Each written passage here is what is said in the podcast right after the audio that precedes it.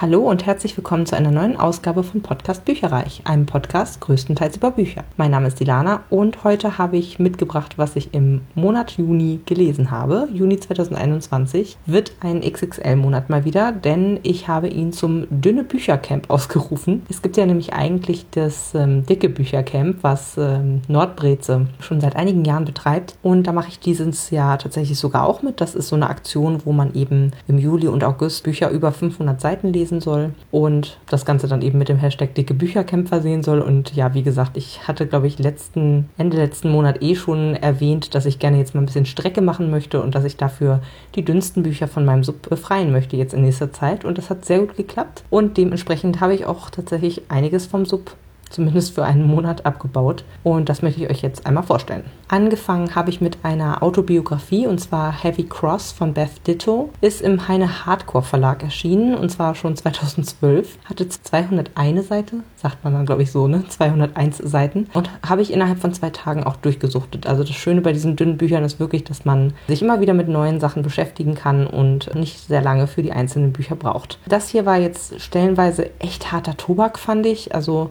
die also das ist ja erstmal die äh, Sängerin von der Band The Gossip und sie erzählt von ihrer Kindheit, ich sag mal, auf dem platten Lande in Amerika, in habe schon wieder das äh, Bundesland ehrlich gesagt vergessen, aber was sie so erzählt aus ihrer ja doch trostlosen Kindheit, wo wirklich sexueller Missbrauch oder Gewalt gegen Kinder an der Tagesordnung eigentlich ist und es auch als ganz normal angesehen wird, dass Familien irgendwie zerrüttet sind, dass da Mütter sind, die nicht wirklich da sind und ihre Kinder vernachlässigen, von Teenie-Schwangerschaften, die da irgendwie total an der Tagesordnung sind. Keinerlei Toleranz, ganz viel Sexismus, Rassismus, Homophobie, äh, alles Mögliche. Also ich fand es ganz schlimm, ehrlich gesagt. Auch in sowas aufzuwachsen und lesbisch zu sein, ist sicherlich auch kein Spaß. Und ich fand es wirklich krass, mit was für einer, mit was für einem Stoizismus sozusagen sie das auch beschreibt oder wie sie versucht, das so ein bisschen zu erklären und in Perspektive zu rücken dass das natürlich für ein Kind, was mit sowas aufwächst, dann auch ein Stück weit normal, also Normalität einfach widerspiegelt und dass man vielleicht erst später dann spitz kriegt, dass es eben nicht so sein muss. Und gerade deswegen finde ich tatsächlich auch ihren feministischen Ansatz, also ihren Feminismus einfach wirklich ihrer Zeit sehr, sehr voraus. Also sie ist wirklich eine Vorreiterin für mich. Also fand ich wirklich spannend äh, zu lesen. Sie erzählt natürlich auch von ihrem Erfolg mit The Gossip und äh, wie ihr das geholfen hat, dass sie in Europa berühmt waren, aber in den USA eigentlich nicht so wirklich. Das fand ich auch nochmal ganz schön. Ja, eigentlich von ihrer Homosexualität und den Beziehungen ist vielleicht mal so ein Kapitel mit drin, aber primär geht es wirklich um ja, ihre wilden Jugendjahre und wie sie aufgewachsen ist und auch, finde ich, wie ihr Hintergrund und die Lebensphilosophie des Punk und des Feminismus sie als Person und so ihre, äh, also nicht, nicht nur sie als Person geprägt hat, sondern auch ja ihre Lebenseinstellungen äh, schlussendlich entstanden sind. Das fand ich sehr beeindruckend, wie sehr sie da auch im Reinen mit sich selbst, mit ihrem Körper ist, der ja nun nicht den Schönheitsidealen sozusagen entspricht. Ne? Sie ist ja sehr übergewichtig. Ja, und auch wie, wie selbstbewusst und schlagfertig einfach diese Frau ist. Also ich fand es sehr, sehr cool für zwischendurch in Anführungsstrichen. Und gerade diese Abwechslung, ne, das war jetzt was Reales, eine Autobiografie. Das lese ich ja gerne, aber nicht so oft. Und das fand ich einfach sehr, sehr schön, mal wieder so ein bisschen Varianz reinzubringen sozusagen. Und von der Band habe ich auch tatsächlich zwei Alben. Bin jetzt ehrlicherweise kein Superfan. Ich wüsste jetzt auch nicht, wie die anderen Bandmitglieder heißen etc. Trotzdem hatte ich durch das Buch echt auch wieder Lust, sie dann zu hören und habe mir dann auch die Alben dann währenddessen quasi nochmal angehört und ja, Beth Ditto hat einfach eine tolle Stimme und die Lieder sind echt gut. Das Buch fand ich jetzt auch ganz cool.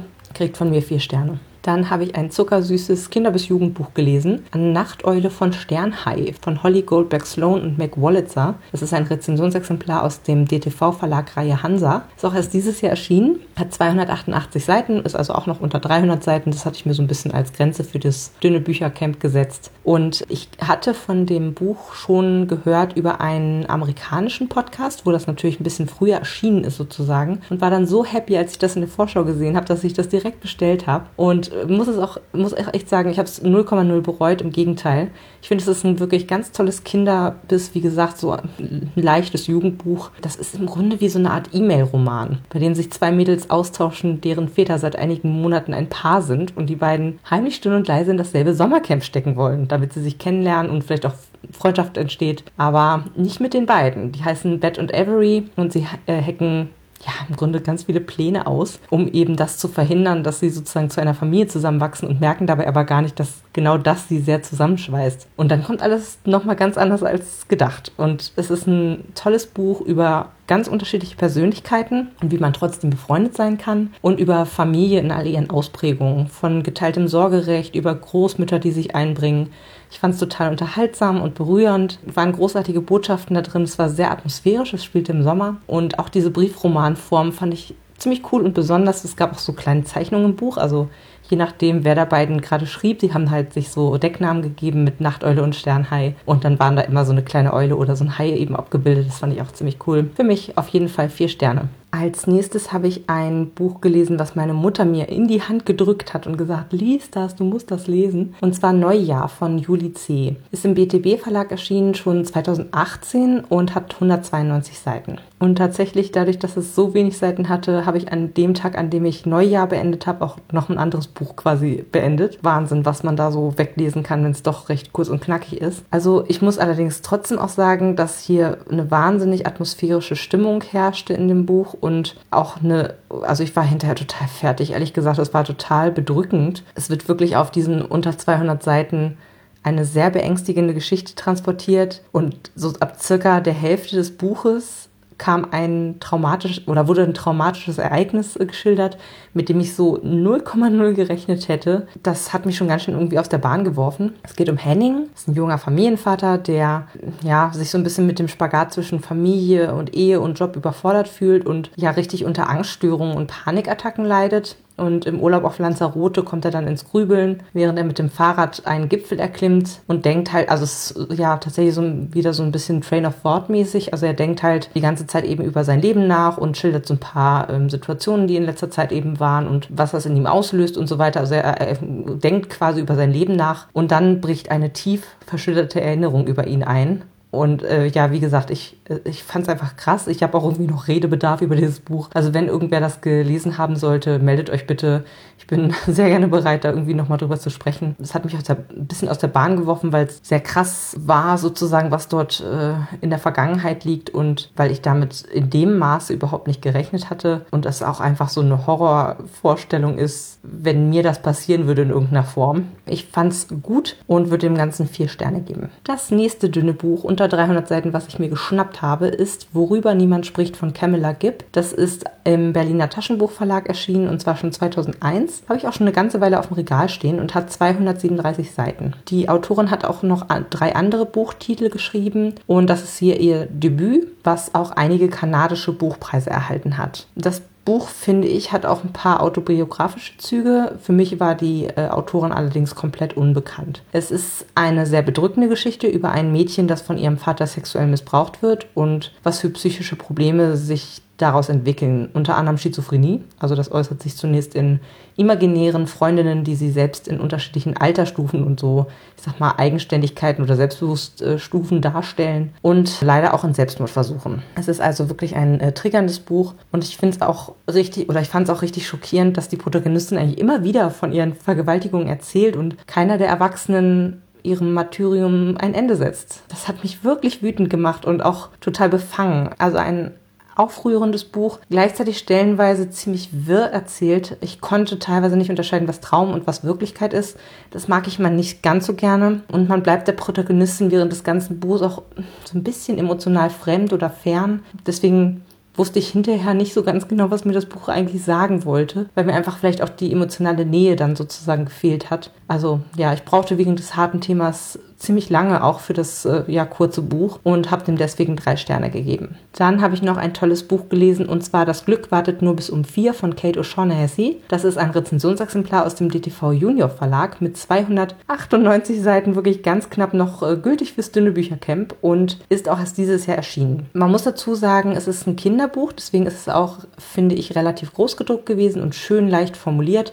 Das kannte ich dann nach dem Buch, was ich vorher gelesen habe, sehr, sehr gut gebrauchen. Ich habe das dann an einem faulen Sonntag in einem Rutsch durchgelesen. Es hat mir total gefallen. Die Geschichte gefiel mir richtig gut. Es geht um die elfjährige May, Maybell, deren Mutter auf einem dreiwöchigen Gig auf einem Kreuzfahrtschiff ist und May schweren Herzens als alleinerziehende Mutter in die Obhut der Nachbarin im Trailerpark Mrs. Box gibt. May wiederum hackt aber einen großen geheimen Plan aus, um ihren Vater kennenzulernen, den sie bisher noch gar nicht kennt. Sie will bei einem Gesangswettbewerb mitmachen, bei dem ihr Vater als Radiomoderator in der Jury sitzt. Schade nur, dass sie keine Chance vor öffentlichen Singen hat. Mrs. Box wirft kurzerhand ihr Wohnmobil an und mit einem blinden Passagier an Bord begeben sie sich ins 1000 Kilometer entfernte Nashville. Ist wirklich ein turbulenter Roadtrip. Ich fand die Charaktere alle wunderbar liebenswert. Es war ein guter Plot, äh, wichtige Botschaften rund um Mut und Selbstvertrauen für mich ein Vier-Sterne-Buch. Als nächstes habe ich auch endlich mal ein Hörbuch beendet, und zwar die Schattenschwester aus der Sieben-Schwestern-Reihe von Lucinda Riley. Das ist ein Rezensionsexemplar aus dem Hörverlag von 2020. Das ist eine leicht gekürzte Lesung mit 16 Stunden und 15 Minuten und ich habe das in einer Leserunde gelesen mit Lea Plants and Reads, mit der ich auch gerne die restliche Reihe, vielleicht sogar bis Ende des Jahres, wobei das wahrscheinlich ein bisschen knapp wird, gerne lesen wollen würde. Das hat hier nicht zum dünne Büchercamp gepasst, dafür aber zu meiner Modern Mrs. Darcy Reading Challenge. Das ist der Blog von der Podcasterin What Should I Read Next? Und da, ja, die hat so eine Art Jahreschallenge ausgerufen Anfang des Jahres, wo es eben nicht darum geht, eine bestimmte Anzahl an Büchern sich vorzunehmen für das Lesejahr, sondern bestimmte Thematiken zum Beispiel zu verfolgen Folgen oder ich sag mal so qualitativ passende Dinge zu lesen,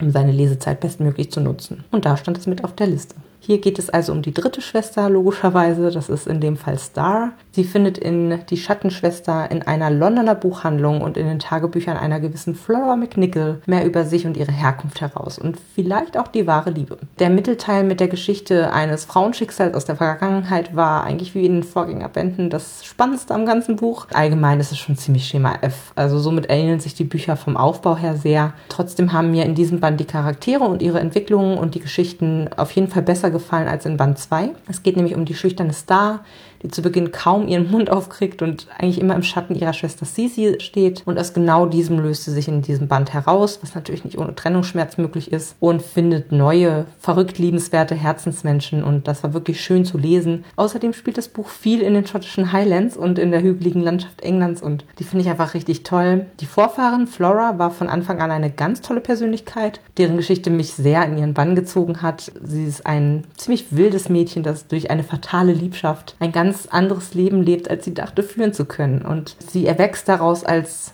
starke Frau, die ihr Schicksal selbst in die Hand nimmt und ich fand die wirklich klasse. Ich habe lange geschwankt zwischen drei und vier Sternen, denn mir passt an der Reihe so einiges nicht. Und es gab einen Moment, wo ich trotz Leserunde tatsächlich beinahe abgebrochen hatte. Das war so im ersten Drittel ungefähr. Da fand ich es noch nicht so toll. Aber nachdem ich das äh, so ein bisschen drüber gelesen habe, sage ich jetzt mal, fand ich es aber doch wieder ziemlich gut. Deswegen würde ich diesem Band jetzt drei Sterne geben.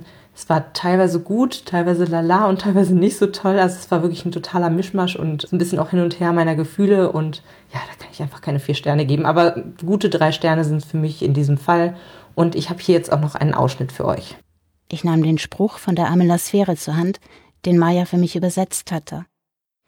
Eiche und Zypresse gedeihen nicht im Schatten des jeweils anderen. Ich schmunzelte, weil das Bild das Verhältnis von Cece und mir so treffend beschrieb. Sie war stark und unerschütterlich und stand mit beiden Beinen fest auf dem Boden. Ich hingegen war so hoch aufgeschossen, dass jeder Windstoß mich ins Wanken brachte. Ich kannte das Zitat. Es stammte aus Der Prophet des Philosophen und Schriftstellers Khalil Gibran. Mir war auch klar, wer sich zumindest auf den ersten Blick im Schatten befand. Nur wusste ich nicht, wie es mir gelingen sollte, in die Sonne zu treten. Nachdem ich das Blatt Papier mit dem Zitat gefaltet und in den Umschlag zurückgesteckt hatte, nahm ich den mit den von Ali für uns entschlüsselten Koordinaten. Von allen Hinweisen machte mir dieser am meisten Angst. Wollte ich wirklich erfahren, wo Pa mich entdeckt hatte? Im Moment noch nicht. Dann habe ich zu einem Buch gegriffen, was noch gar nicht so lange auf meinem Sub liegt und wo ich trotzdem immer wieder das Auge hingewandert ist, weil es so wunderschön ist. Und zwar Die Schöne und das Biest von Gabrielle Suzanne Bardot de Villeneuve. Das ist eine Koppenrad-Schmuckausgabe, designt von Mina Lima. Das ist so ein ähm, Designerpärchen quasi. Die haben schon mit Koppenrad zusammen einige Sachen gemacht, wie Peter Pan oder das Dschungelbuch oder was ich mir jetzt auch im Juli zum Geburtstag wünsche, Der geheime Garten. Also so ein bisschen, ich sag mal, ältere Kinderbuchklassiker nochmal neu und schön als Buch geschrieben. Dieses hier ist von 2017, hat 208 Seiten und es ist so schön aufgemacht. Also es kostet 32 Euro. Ich habe es als Schnäppchen quasi bekommen für 28 Euro über eBay Kleinanzeigen. Aber ich finde, das ist das Geld auch wirklich wert. Also man muss schon so ein bisschen, oder ich zumindest, äh, muss da tatsächlich ein bisschen schlucken, weil man möchte eigentlich alle dieser Ausgaben haben. Und das sind dann natürlich, ja, wie ich schon gesagt habe, das sind jetzt aktuell bestimmt 5, 6, 7 Bücher und das werden ja auch mit der Zeit immer mehr. Da sind natürlich dann 32 Euro pro Ausgabe kann man sich ja ausrechnen, dass das dann schnell mal recht teuer wird. Aber vielleicht ist es auch echt eine gute Sache, um sich das so nach und nach mal so schenken zu lassen, weil ja, ich finde die einfach wunderschön und ich finde auch, dass man viele von diesen Geschichten auch tatsächlich noch nie im Original gelesen hat. Also man kennt irgendwie so die Disney-Verfilmungen, aber so wirklich die Bücher davon gelesen, also von der kleinen Märchenfrau zum Beispiel, habe ich jetzt nicht oder von Peter Pan oder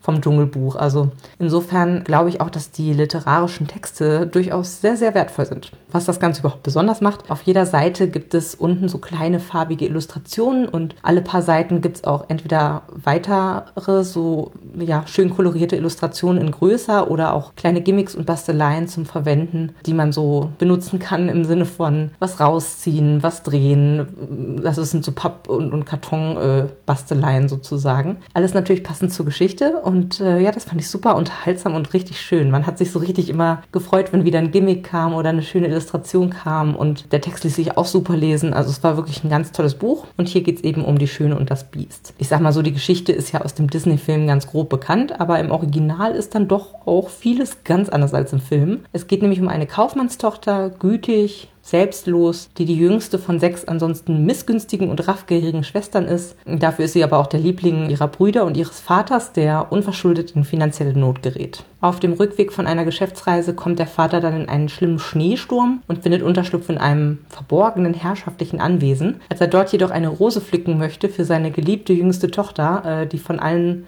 nur die Schöne genannt wird, wird er von einem Biest überrascht, das ihn so sehr einschüchtert, dass er seine Tochter zum Schloss bringt. Die gruselt sich zunächst von dem Biest, wandert den ganzen Tag im Schloss herum, bewundert die verzauberten Zerstreuungen, also da war unter anderem ja Theaterspielende Papageien und so Dieneraffen, also ganz äh, ja anders sozusagen als die sprechenden Tassen und so weiter aus dem Film und träumt jede Nacht sehr, sehr lebhaft von einem wunderhübschen Jüngling, ohne zu schnallen, dass das das Biest in seiner wahren Gestalt ist. Schlussendlich sorgt das große, selbstlose Herz der Schönen dafür, dass der Fluch aufgehoben wird, der das Biest belegt hatte. Und es gibt hier keinen Pöbel vom Dorf und auch keine verzauberte Rose, die quasi so eine Art Dringlichkeit erschafft. Dafür gibt es eine gute Fee, die für sehr viel Hintergrundgeschichte sorgt. Tatsächlich fand ich alles ziemlich perfekt bis Seite 150 oder sowas. Und dann wurde eben die Vorgeschichte von etlichen Verwandten und Vorfahren, von dem Biest und von der Schönen geschildert und ich bin total ausgestiegen. Also es war mir tatsächlich zu viel, zu wirr, zu kompliziert. Auf kürzesten Seiten, sage ich jetzt mal, wurden da ganze äh, Leben geschildert. Also das war, hatte mit dem, mit dem vorherigen zauberhaften Teil eigentlich fast nichts mehr zu tun. Ich muss auch sagen, ich muss nicht alles bis ins Klär, äh, Kleinste irgendwie in einem Märchen erklärt bekommen und aufgeklärt bekommen. Deswegen solide vier Sterne für dieses Märchen einer weiblichen Schriftstellerin aus dem 18. Jahrhundert. Richtig cool, finde ich eigentlich. Das nächste Hörbuch, was ich gehört habe, passt auch super zum Dünne Büchercamp und zwar war das Daheim von Judith Herrmann. Ist ein Rezensionsexemplar aus dem Hörverlag, ist auch erst 2021 frisch erschienen und ist eine ungekürzte Lesung der Autorin mit 4 Stunden 45 Minuten. Es ist eine literarisch hochwertige Geschichte einer gestandenen Frau, das fand ich sehr gut, die an der Küste ein neues Leben beginnt.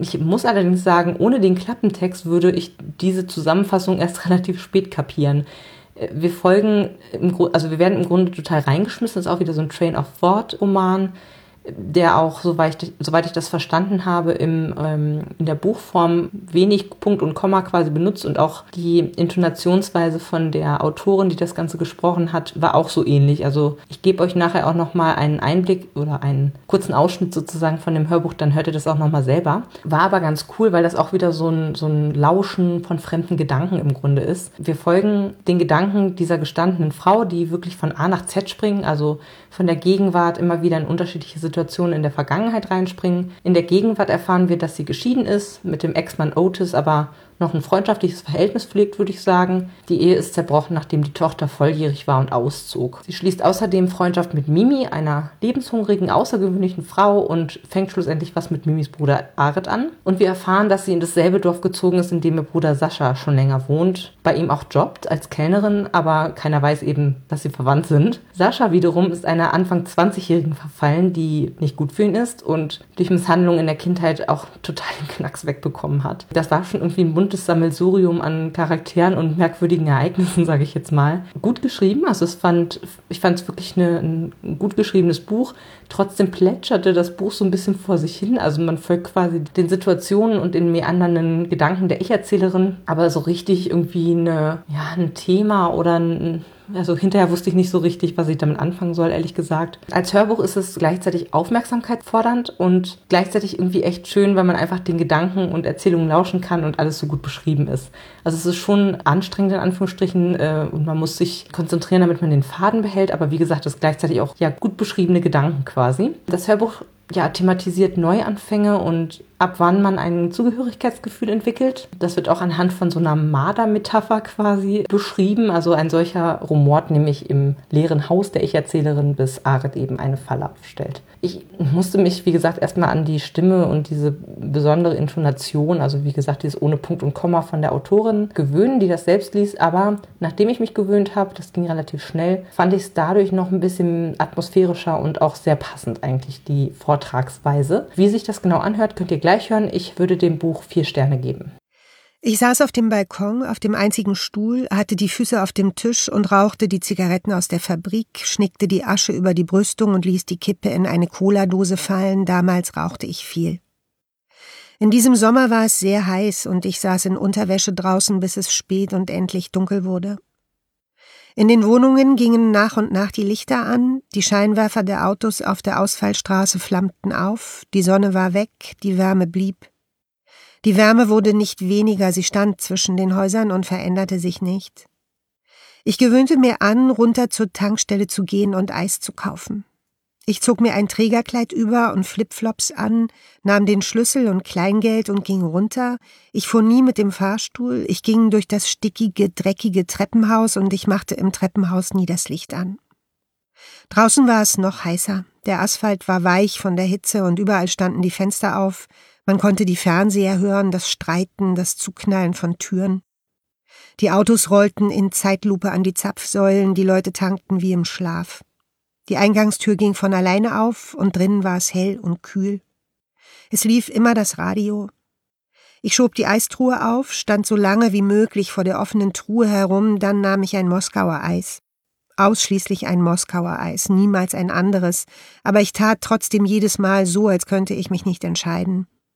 An der Kasse saß eine Frau in dem Alter, in dem ich heute bin. Erstaunlicherweise las sie ein Buch, und sie legte es, wenn sie kassieren musste, auf eine äußerst widerwillige Art beiseite, mich beeindruckte das. Es war Abend für Abend dieselbe Frau, und wir wechselten den ganzen Sommer über kein persönliches Wort miteinander. An dem Abend, von dem ich erzählen wollte, standen zwei Leute an der Kasse, die getankt hatten und jede Menge Chips, Lakritze und Tabak kauften, ich hatte darüber nachgedacht, an der offenen Eistruhe zu warten, die Arme bis zu den Ellbogen in ihrer trockenen Kälte versenkt, aber schließlich schob ich die Truhe doch zu und stellte mich an. Die Eingangstür surrte auf und ein alter Mann kam rein.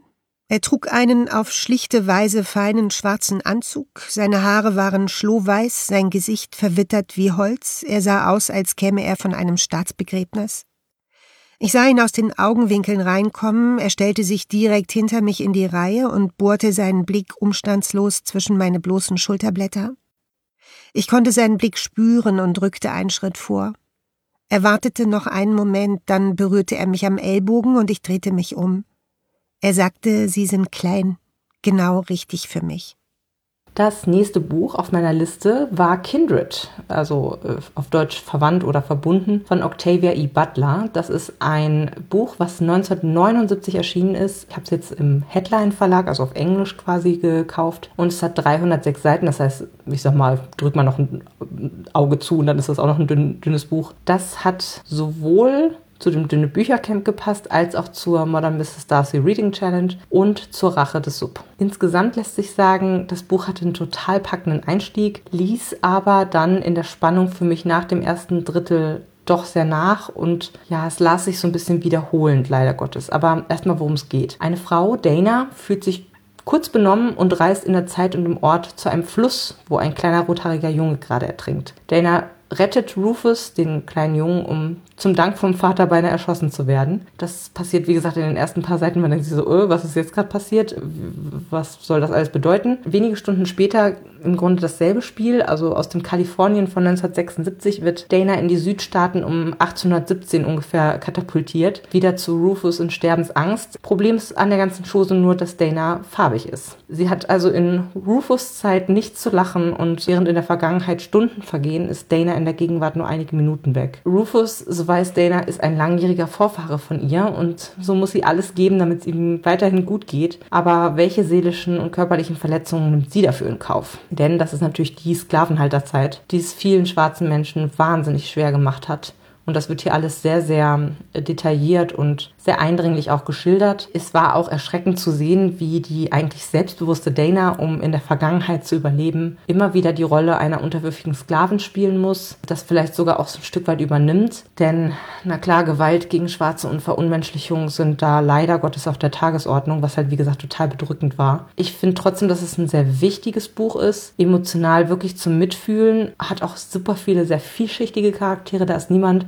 schwarz und weiß, aber es ist dennoch so, dass es eine lang Langatmigkeit aufgewiesen hat, fand ich jedenfalls gerade auf so ein kurzes Buch, weil sich eben viele, viele Gräueltaten wiederholt haben und man dann schon dachte, oh ja, ich habe es verstanden, ich will es eigentlich jetzt nicht noch ein drittes Mal lesen, äh, wie da irgendjemand mit einer Peitsche ausgepeitscht wird. Das war dann, äh, ja, für mich teilweise ein bisschen zu harter Tobak tatsächlich. Trotzdem, wie gesagt, ein wichtiges Buch und wirklich gut geschrieben, interessante Charaktere. Und ja, man sieht ja leider Gottes auch, dass an dem Erscheinungsdatum, dass wir ja, dann danach etliche Jahrzehnte quasi mehr oder weniger Stillstand hatten und jetzt erst wieder das Thema gerade in den USA so aufs, äh, auf die Tagesordnung gekommen ist, leider Gottes. Also leider Gottes für den Auslöser sozusagen, nicht, nicht für die Bewegung, aber diese ganze Black Lives Matter Thematik, wie gesagt, hat ja zwischendurch scheinbar irgendwie geruht oder hat sich nicht viel weiterentwickelt und deswegen ist das auch zeitlos gültig. Ich würde dem Buch vier Sterne geben. Mein letztes Hörbuch war Hör mir zu, auch wenn ich schweige von Abby Greaves. Das ist ein Rezensionsexemplar aus dem Argon Verlag gewesen, was im Februar 2020 erschienen ist und hatte eine Spielzeit von 8 Stunden und 33 Minuten. Gelesen wurde das Ganze von Johannes Steck, der finde ich eine wahnsinnig angenehme, ja eigentlich fast schon sexy Stimme, sorry. hat das passt halt überhaupt nicht zum Inhalt, aber ich finde, der hat eine super angenehme Stimme, dem ich sehr gut zuhören kann und auch sehr warm und unaufgeregt finde ich auch. Das Buch selber hatte ich entdeckt bei Book Friends Forever.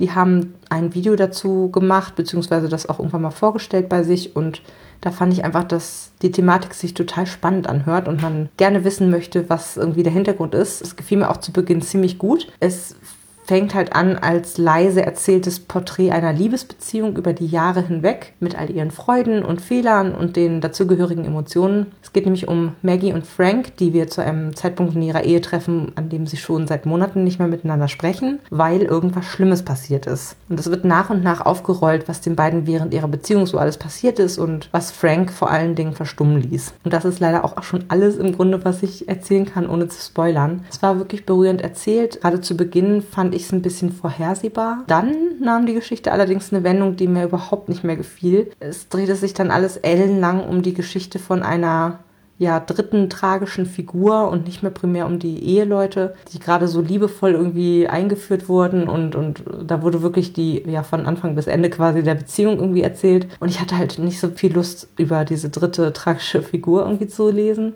Deswegen für mich trotz der mitnehmenden Erzählweise zwei Sterne. Und hier kommt ein Ausschnitt für euch.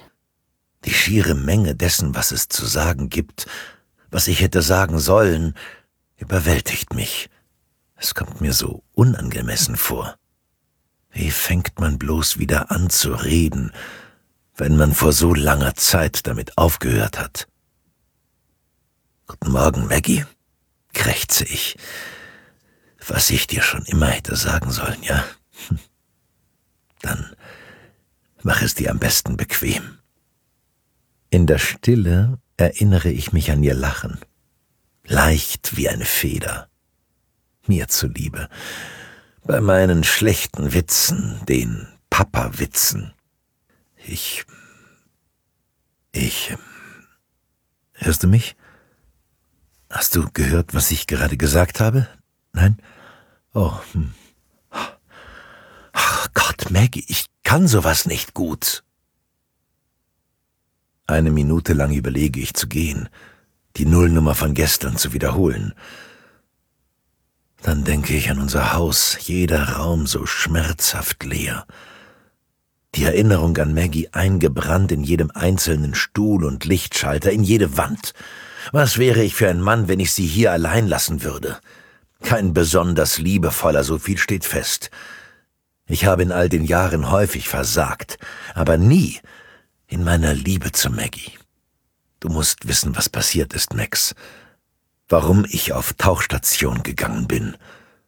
Und das letzte Buch, was ich diesen Monat gelesen habe, war Broken Things. Alles nur kein Spiel von Lauren Oliver. Das ist ein Rezensionsexemplar aus dem DTV Verlag. Ist auch 2021 erst erschienen und hatte 397 Seiten und ist ein Jugendthriller. Und ich muss sagen, es ist mein erstes Buch von dieser Jugend-Bestseller-Autorin. Ein Jugendthriller im Stil von Pretty Little Liars. Jedenfalls hat es mich da so ein bisschen dran erinnert. Fünf Jahre ist es her, dass Summer ermordet wurde. Seitdem sind ihre besten Freundinnen Bryn und Mia nicht mehr dieselben, denn alle halten sie für die Mörder. Bryn fägt sich von Entzugsklinik zu Entzugsklinik, um den Anfeindungen zu entkommen, während Mias Traum vom Tanzen zerplatzt ist und sie mit ihrer einzigen Freundin zu Hause unterrichtet wird. Doch nun tauchen die beiden ein in die Ereignisse von damals und finden heraus, dass nicht alles war, wie es schien. Es stellt sich zum Beispiel die Frage, was Summers Tod mit ihrer Fanfiction-Fortsetzung des gemeinsamen Lieblingskinderbuchs Der Weg nach Lovelorn zu tun hat. Das Buch, also Broken Things jetzt, war mal so, mal so.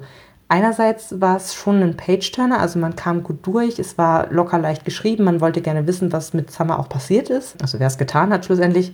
Andererseits war es nie so richtig spannend, also zwischendurch tatsächlich beinahe langweilig weil es wirklich alles geschildert wird. Also auch wenn die zwei, plus übrigens noch drei weitere Jugendliche, die äh, da noch mit recherchieren quasi, die befragen einfach äh, Hinz und Kunz und es wird häufig dann auch noch beschrieben, wie sie irgendwie mit dem Auto dahin fahren oder von dort wieder wegfahren. Das war also teilweise echt langweilig und langatmig geschrieben. Und die Autorin hat außerdem versucht, Humor mit einzubauen und quasi so ein bisschen so eine Scooby-Gang-Stimmung à la Buffy aufkommen zu lassen, was ihr aber in meinen Augen überhaupt nicht gelungen ist und auch ein bisschen befremdet hat angesichts der Tatsache, dass sich einige von diesen äh, ja, Recherche-Buddies quasi erst seit zwei Tagen kannten und dann halt so voll so miteinander gescherzt haben, als würden sie sich schon 15 Jahre lang kennen. Also das fand ich irgendwie nicht sehr realistisch und irgendwie auch fehl am Platze. Die witzigen Stellen haben mir dann entsprechend nicht so gut gefallen. Ansonsten wurden noch äh, die ein oder andere Liebesgeschichte mit eingebaut, was ich okay fand.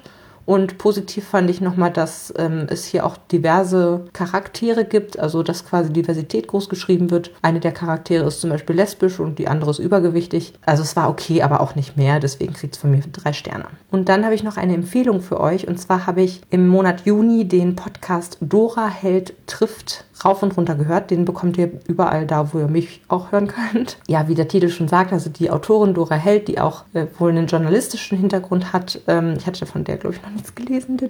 Aber die interviewt halt so verschiedene Leute, unter anderem eben andere Autoren, aber auch so verschiedene Mitarbeiter aus dem Verlag quasi. Also stellt deren Aufgabengebiete vor und plaudert mit denen und das macht sie so toll. Also ich muss wirklich sagen, so diese Art des Interviewens fand ich total charmant und total schön und auch irgendwie sehr clever gestellte Fragen teilweise auch. Also ich fand es wirklich eine Freude dazu zu hören und kann euch diesen Podcast nur empfehlen. Dora Held trifft. Kommen wir zu meiner Subhöhe. Das ist dieses Mal mein Lieblingsteil des Ganzen. Ihr wisst ja, dass ich wahnsinnig lange immer wieder plus minus null quasi ähm, an Büchern abgebaut habe. Und jetzt habe ich tatsächlich durch das dünne Büchercamp geschafft, insgesamt acht Bücher diesen Monat vom Sub zu befreien. Applaus.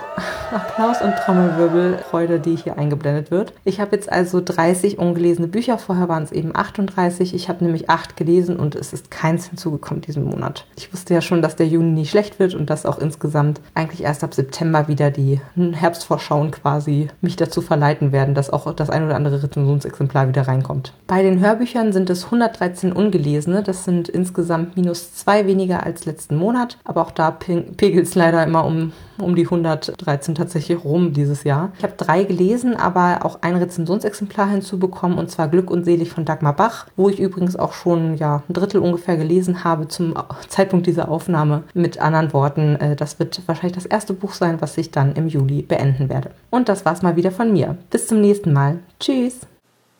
Informationen zu allen Büchern, über die ich heute gesprochen habe, findet ihr auf meiner Website www.bücherreich.net mit UE.